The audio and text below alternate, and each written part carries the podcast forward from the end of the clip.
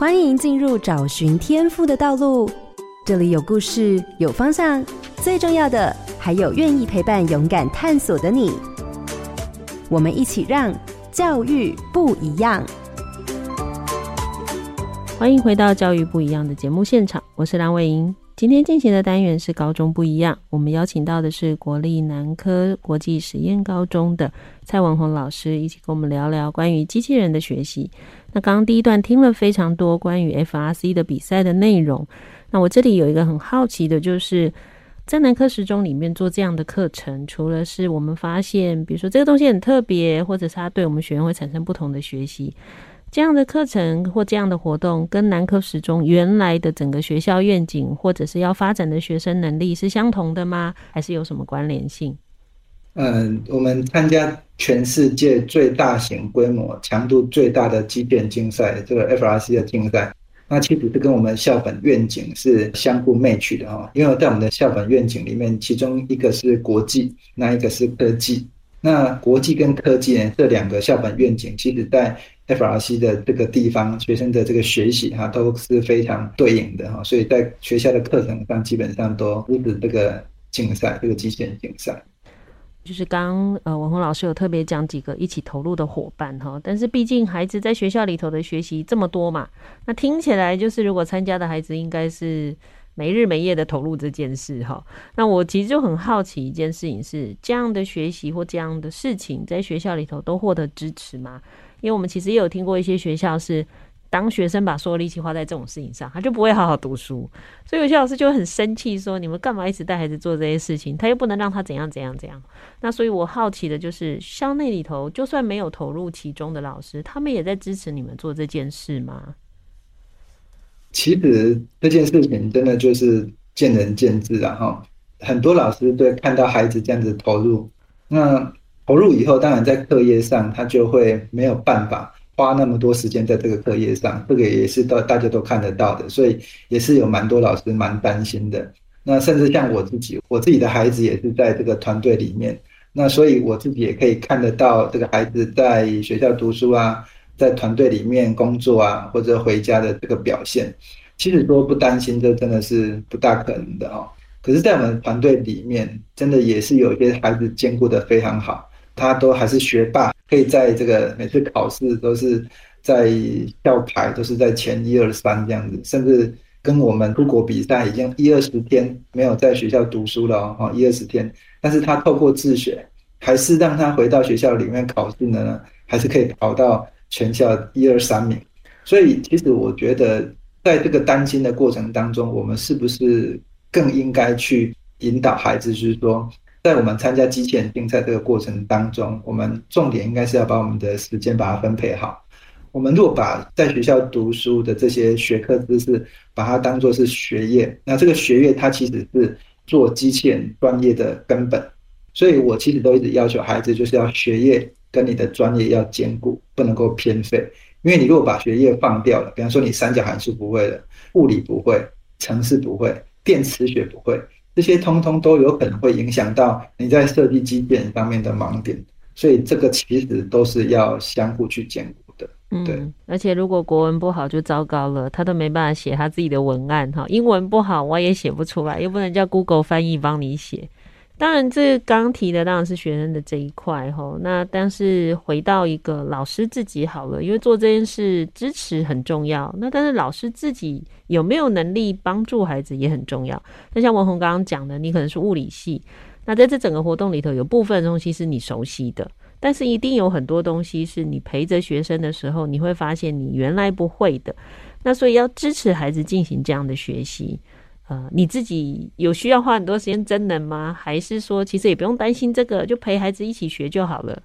我觉得在这个地方，就是老师会需要一直成长，因为就这个机器人在当中，不管是我还是我们另外一位刘云山老师，或者是我们的蔡婉玲老师、周俊宇主任，甚至是魏玉山老师，我们各自都有各自的领域的专长。但是面对 FRC 这么大的一个事物，其实我们都一定是不足的，所以在这个过程当中，我们都还是需要自己精进。那自己教师登冷以后，是不是就可以应付这种状况呢？其实没有，我们每天都在处理新的问题，每天都在面对新的挑战。所以我们还是需要外部的一些专业的人才过来。所以在这个过程当中，我们就需要去安排一些教练，比方说金属加工的教练啊，城市设计的教练啊，或者是一些电控的教练啊，然后能够到学校里面来，就有点类似像弹性学习课程这样子，它是周期性的课程，然后来帮助孩子去突破目前的一些困难这样子。嗯，所以呃，不完全什么都要自己学，有时候适当的引入必要的资源是很重要的。那当然又讲另外一个很现实的，我一直在挑战文红的极限。我每次看你的脸书，就在想说啊，怎么晚上这么晚了，学生都还在你家等着要跟国外连线？我会这样问，是因为如果今天都在课内也就算了，因为事实上做这个案子，它有蛮多要用到课外的时间，就是占用你自己下班甚至假日的时间。然后你看跟国外互动要有时差，你又要克服这个问题。好，你又要晚上半夜这样陪着孩子哈。我好奇的是，这么辛苦的事情，到底老师们为什么想投入？是怎么重温跟弥补高中岁月的不足吗？就是为什么会想做这件事？真的会蛮让人家好奇的。那个原因跟初衷是什么呢？就我个人来讲，因为我本身就是喜欢挑战，我脑袋里面如果可以一直放着一个问题那边等待解决，或者有一个困难那边等待解决，对我来讲。日子过得比较快一点，这样。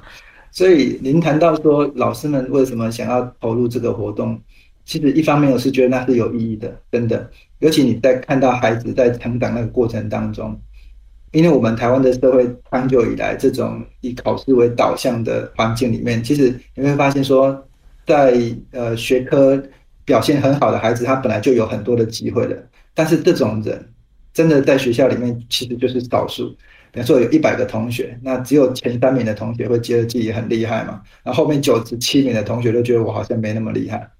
但是呢，我们在这个 FIRST 的这个比赛当中，我们可以让很多同学都觉得自己很棒。我们可以有百分之六七十、七八十，甚至是八九十的几率，可以让参与这个活动的孩子们呢，觉得 I am good，我是很好的，然后会产生自信心跟一种企图心。那当我们老师看到投入这些时间，可以让这么多的孩子觉得有自信，而且从他的脸上看得到这样子的自信的笑容的时候，很难抗拒这样子的一个一个魅力的哈。所以我我在想，我们这个团队的老师们为什么会想要投入这项比赛？其实就是看到这样多元化的价值，可以肯定更多的孩子。那这件事情是让我们身为老师的人是觉得它是一个真的是非常值得去投入的一一项工作。嗯，这个就是从事教育的人最傻跟最可爱的地方哈，就是刚刚文宏讲到，就是学生对于老师的吸引力。其实我们有时候常这样，你可能面对很多学生，在你的眼前，可能有九个都没有改变，但就是有那一个不一样，你就觉得这份工作可以做下去。我相信那九个只是还没发生。那我想这个热情其实是很值得所有的人的支持。那当然，在这整个活动里头，绝对不会有只有您跟孩子们，其实他的家长也很重要。那我会特别提到家长很好玩，是因为之前丽山也有成立 FRC 的团队嘛，那我就看到有一个妈妈，她的孩子有参加啊，脸书一直 po 啊，请大家支持这个队啊，怎样怎样，然后不断的泼他儿子在做的事情，不断的告诉大家要投票啊，要干嘛哈，拉赞助哈。我发现，真的家长到后来好像就跟孩子一样，哈，也开始对这件事充满热情。那在这样的事情里头，家长在这其中的角色是什么？那大部分的家长怎么看待孩子参与这件事呢？嗯，其实大部分的家长看到孩子非常投入这 FIRST 的比赛的时候，呃，多数一开始都是担心的，这个是不可讳言是这样子哦。那家长什么时候才会觉得这件事情是有意义的？一定要是看待孩子在从事 FIRST 的活动的过程当中，他有一些改变，这个改变才会让家长觉得说，嗯，这件事情是有意义的。那以南科十中学生的家长来讲哦，就是大部分是支持且担心的，甚至有一些家长他本身有一些专业的知识跟背景的时候，有时候我们在学校工作到很晚了，八九点、九十点都有可能，那家长会来。然后他会看我们在做什么事情，这样子。那这些事情如果是他自己专业的部分，他也会提供这个意见，就是家长也会 involve 在这个比赛的过程当中。甚至像我们这次出国去美国，我们去休斯顿参加世界冠军的总决赛的时候，有些家长他很有国际旅行的事务的经验嘛，所以有些家长也会跟着我们一起去。那在国外也给我们很多的协助，所以家长在这个 FRC 比赛的这个过程当中呢，他所扮演的这种角色，其实就是是孩子非常重要的一个支持。其实如果没有家长支持孩子们继续走下去，那孩子们呢，他就会。对这件事情会抱持的怀疑，甚至是他没有办法真正投入。那坏就坏在，如果一旦孩子没有真正去投入的话，那其他就学的也不多。那学的不多，家长也会觉得，那你参加这个活动也没有学到什么嘛，那不如就不要参加啊。所以这种都是在家长在这个过程当中是扮演相当重要的一个角色。嗯。那你有遇过那种家长是呃很保护孩子，或者是跟紧紧，然后一直要知道孩子们发生什么事，或者是老师，那我可以参加吗？哎，老师我可以来吗？有没有遇过这种家长？呃，倒是没有遇到过，哦、但是家长是会很关心。呃，所以我们团队像这次出国嘛，我我们就成立一个官方 LINE，因为家长都会很想要知道，所以我们就成立一个官方 LINE。让家长可以带孩子出国这个过程当中，他可能最担心的就是他有没有健康啊，在国外会不会确诊啊？对，然后我们就让随时让家长知道孩子是平安的，是健康的，这样。是，可见南科十中的家长很忍耐。我以前当导师还遇过家长说：“老师，我不可以跟着去毕业旅行吗？”我说：“这是他的毕业旅行。”他说：“可是我好想去。”我说：“可是他不想跟你去。” 就是我们有时候还是会遇到这种家长，就是因为现在生的少。真的很想参与孩子的每个成长历程，我觉得蛮好的。刚刚这样听起来，其实我觉得家长也是在陪着孩子长大啦。就是过程中他有怀疑，可是他又不能表露出来，他有担心也要忍住。哈，那如果在家长、学校、老师这些的支持都够的情况下，你自己在看你们的学生哈，因为你说你从二零一八年开始做到现在，其实也有了五年。那这样的过程对学生的学习，真正最重要的影响是什么？他有没有迁移回去他其他的领域的学习或生活的态度呢？那对于他的生涯规划，会不会也有一些不同的影响呢？我所看到孩子们的改变，呃，我举一个实际上的例子，是有时候学生一开始进来在这个团队里面，他可能是不善于表达的。但是在这个团队里面，他每一个部分都需要孩子们去表达、去分享，他知道什么，他有什么，然后去帮助别人的过程当中，他也必须要去跟人群接触。所以反复的这样的一个实物经验呢，会让孩子产生自信心，他的表达力就会越来越好，越来越清晰，越来越有逻辑。这是我最直接可以感受到的。那另外就是说，我们的孩子在参加这种国际比赛的过程当中，因为他不断的在跟其他国家的学生做接触、做讨论，甚至是相互交换城市设计，或者相互交换机构设计，让他也会觉得说，他未来去国外读书，或者是说在国外找工作这件事情是有信心的，所以他会比较敢做梦，他会愿意去想，他会勇敢的去想他他未来可以做什么。那会不会迁移回来他的学习？我觉得这个是有的啊。比方以以我自己的孩子来讲，他的英文可能不是很好，但他这次在比赛的过程当中，他就是看到很多的文件都是英文撰写的，所以他念他要读很多的英文的文稿。出国了以后就要跟人家做交流，那在交流的过程当中，他的英文的表达力就是非常重要。所以这时候他回过头来，这个整个赛季结束以后，他就觉得嗯，英文相当重要。所以以前在读英文的时候，可能觉得读英文就是为了考试嘛。那现在他读英文是觉得读英文是有用的，因为他未来会用到。或者是说我在撰写程式的时候，我只是写程式语言啊，可是我在写程式语言的过程当中，会发现说，哎，我即便把一颗球要射出去，那这个射出去的球的转速啊，跟球的初速啊。这些东西都需要透过物理的理论去做支持，所以会让他回来迁移到原来的本职学能当中。我的学科知识是重要的，我如果没有这些学科知识，其实就会影响我想做的事情。所以说我我我认为这样子这个竞赛的经验会不会迁移到回来他的学习，一定是会有的，而且是让他觉得学的不是为了考试而已，学的是有用的，是真的派得上用场的。嗯。我在想，听完以后，大家会不会以后孩子要考高中哈，就开始去找那个学校有没有 FRC 团队？听起来就是这个这个药可以治很多病的感觉哈。不过我觉得这也是让家长去体会，就是不一定要只是 FRC。坦白讲，孩子只要能够投入他真的感兴趣的事情，他就会发现其实有很多目前看到的基础学科的学习，那个用途对于他帮助他去解决问题，其实都是重要的。那我其实另外一个好奇是，这些孩子将来进大学，就是目前或者是目前已经进大学的，都是念资讯相关科系吗？还是说，哎，其实不是？那个经验虽然好像都在做机器人，可是孩子们也会跟着因着这个经验去选择他喜欢的科系呢？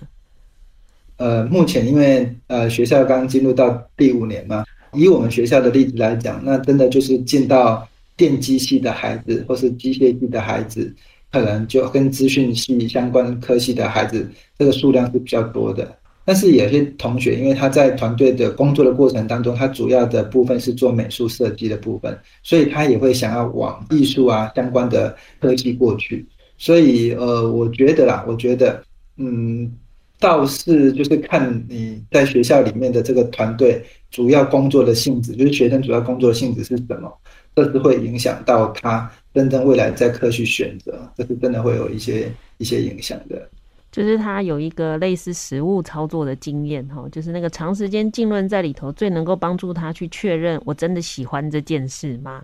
尤其是像参加这样的比赛，根本没人逼他，他自己要的，所以更能够明确的去感受这件事情。那当然提了这么多，呃，我其实也很想要听的是，那五年下来。总有你印象特别深刻的学生吧？有没有什么样的学生的变化，或什么学生的故事是让你印象很深刻的呢？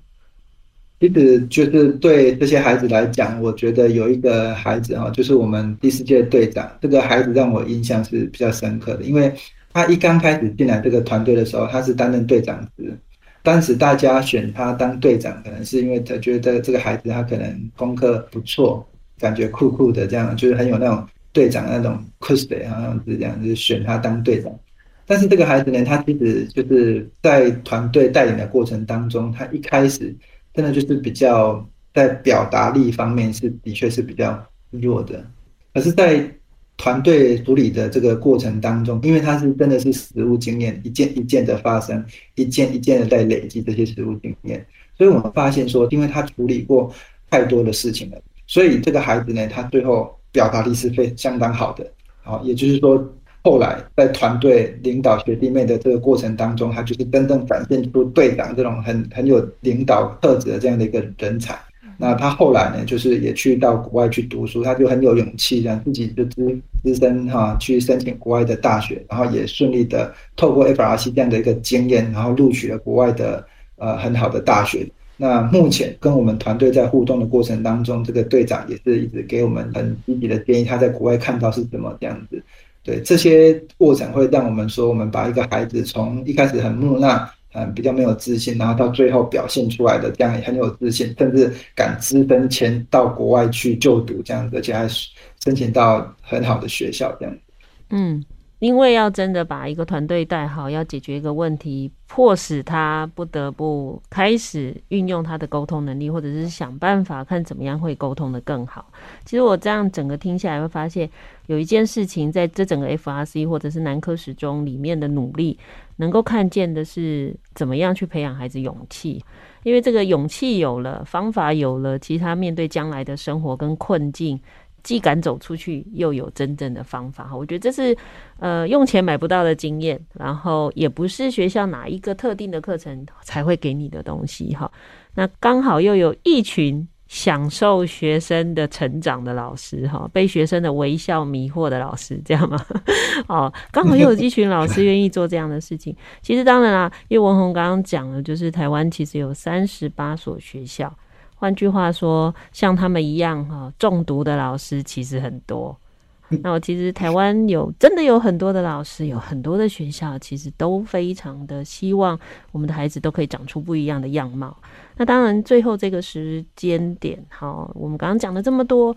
我觉得我们还是，当我们看见了大部分的老师、大部分的家长、大部分的学生，可能相对都是正向，能够去面对一些改变跟一些时代的趋势。但不可否认的是，这个社会也还是有很多相对比较保守的一些声音，或者是一些觉得你们为什么要带孩子做这些事？这个年纪不就是好好读书，考大学就是分数比赛最重要啊！好，你分数考得高的就可以进好学校哈。我们其实不断的会听到这样的声音的挑战。那从文宏你自己的经验里头，我觉得你有没有什么，比如说我如果今天要跟整个社会去做一些宣示，我要去告诉大家，我们其实应该有更多元来支持我们的孩子，你会怎么去告诉大家跟诉求这件事情呢？我在参加这个比赛的过程当中，我一直感受到说，在这个团队里面，多元的价值，它是一个真真切切的事情。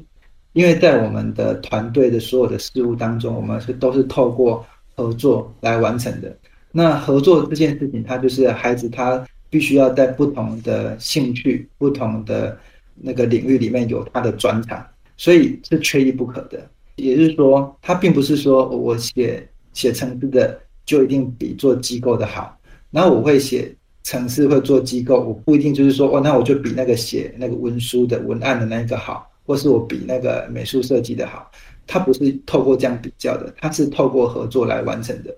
而且在这个合作的过程当中，每个孩子都会觉得自己是很重要的，是缺一不可的。所以，其实我们在这个团队里面会看到，大部分的孩子他会因为他的工作而对自己产生的自信、产生的骄傲。那其实我们教育的本质不是这样子吗？我们教育的目的不是在把孩子分优劣，就是你第一名的就比第二名厉害，第二名就比第三名厉害，啊，第四名以后就不用讲了。我们不是用单一价值去衡量孩子，因为我们真实的社会也是由多元的人才所组成的。那我们在教育，在学校教育的这个过程当中，为什么我们又要用单一的分数来去区分孩子们的价值呢？我觉得这是一件很很奇怪的事情。所以，如果我觉得我想要对社会大众，甚至在听的学校老师们讲一些话，我是真的觉得说，去肯定孩子们多元的价值，那些价值，他本身不一样的兴趣、不一样专长的孩子，他们的那个价值是等价的。当越多的孩子被肯定的时候，他们就越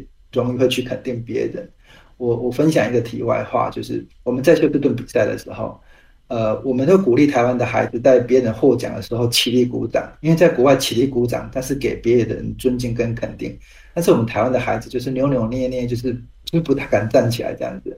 那直到我们被宣布得到 Quality Award，这是最高品质奖的时候，那全场几千人这样站起来，然后为我们团队鼓掌的时候，哇，那个肾上腺素现场真的就是喷发，非常开心这样子。那你会看到孩子呢，接下来呢？当每一个团队获奖的时候，我们的孩子们就主动的站起来给其他团队起立鼓掌。在这个过程当中，我真的去感感受到说，你被肯定的孩子就容别容易肯定别人，获得足够掌声的孩子就比较愿意给别人掌声。这个是一个改变我们教育本质一个重要的一个一个体验。那所以我想跟大家说一件事情，就是看一看我们的孩子，他们其实都不一样。我们就肯定他们不一样的价值，这是很重要的事情。嗯，所以如果回到我们现在讲那个环境变迁好了，一个稳定跟一个健康的生态系，本来就是各种生物都存在。